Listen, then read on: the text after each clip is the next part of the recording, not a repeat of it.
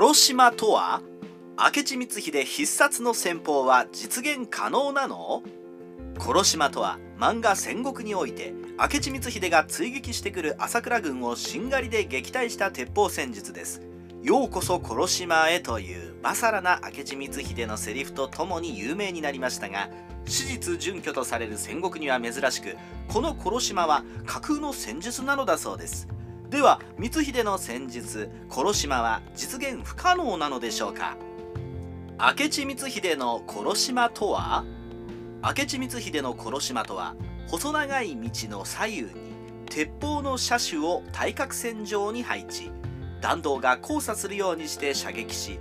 込んだ敵の部隊に壊滅的な打撃を与える戦術です。敵は前後左右から銃撃を受けるので回避のしようがなくはまってしまうと死体の山を築くことになります。戦国では金ヶ崎の軒口でしんがりを信長から任された木下秀吉と明智光秀が2体の鉄砲隊を出して協力して殺島を実現し主人公の戦国久秀がおとりとして一人で陣太鼓を叩き朝倉軍の追っ手を十分に引きつけ殺島で見事に朝倉兵を撃破しています。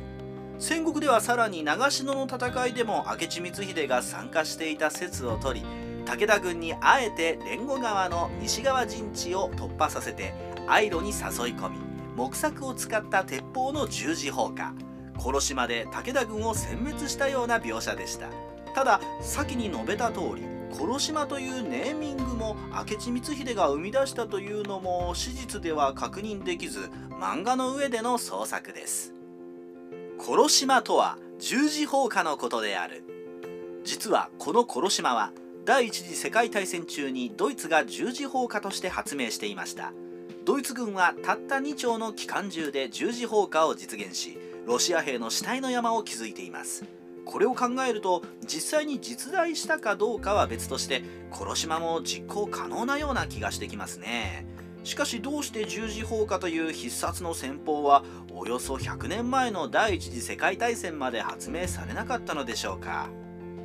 第一次世界大戦まで十字砲火が有効でない理由。そこには機関銃の発明が関係しています。1秒間に数十発の弾丸を撃ち出す機関銃を前にしてはどんな大部隊でも弾雨をかいくぐり敵陣に奇襲を仕掛けるのは不可能でした。事実第一次世界大戦では機関銃が騎兵の突撃を無効にし敵味方とも銃弾から身を隠す塹壕を掘り時々顔を出して敵陣に手榴弾を投げ合うという膠着状態となります。やがて膠着状態の打開を狙い鉄条網と十字砲火をくぐり抜ける存在としてタンクが開発され歩兵はタンクの背後に並んで十字砲火を突破しました。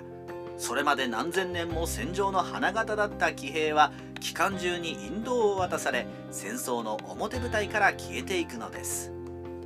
火縄銃で殺島は可能か？火縄銃は連発不可能なので殺島を行うとすれば数十名の車種を揃える必要があります。狭い通路の左右に30名ずつを配置するとすれば一斉射撃で60発の弾丸が発射できますので100名単位の敵なら十分防ぐことが可能です。しかしこの殺し島はなかなかタイミングが難しい戦術ではあります。まず手前の車種は狭い通路を進む敵兵をある程度やり過ごして側面から撃たないといけません。その前に発見されたら全てが水の泡です。また殺島は十字砲火なので対角線上には味方の鉄砲隊がいます。もし弾丸がそれたら味方の鉄砲足軽に命中するリスクがあります。このように火縄銃による十字砲火は連発できず人数が必要なのでタイミングが取りづらく実際に成功させるのは辛いんじゃないかと思います。籠城戦で採用されていた十字砲火。実は籠城戦においては一足早く十字砲火が完成していました。日本では五稜郭として有名な両方式城郭がそれです。両方とは中世ヨーロッパで発展した城塞の防御施設のことで星型に突き出した両方の正面と側面から射撃することで死角をなくし十字砲火を実現します。これなら敵の反撃を堅牢な土塁で防ぎながら十字砲火のポイントに入った敵軍を一方的に殲滅できるのです。実は日本でも戦国時代には両方式城郭とまではいかなくても横屋という側面攻撃の防御施設があったり土塁上に織塀と呼ばれる塀を築いたりしています。織塀とは直線上に伸びる土塁のところどころをノコギリの刃のように折り曲げ直線上に伸びる土塁に対し上部の塀を折り曲げて横矢を設けたものでさらに進んで土塁自体をノコギリ刃のように折り曲げて横矢をつけた屏風折りも存在しました。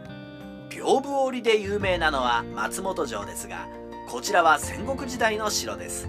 このように明智光秀ならずとも城の四角を横矢や織塀屏風折りでカバーして敵に十字砲火を浴びせる発想は戦国時代にはあったのです。戦国時代ライターカワウソの独り言。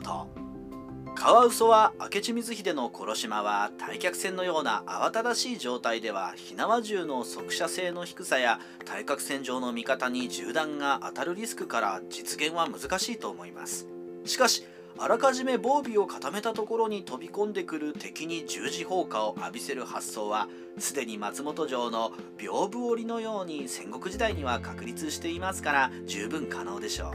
うなので殺島は実現可能ただし籠城戦においてはという格好が気になるかと思いました。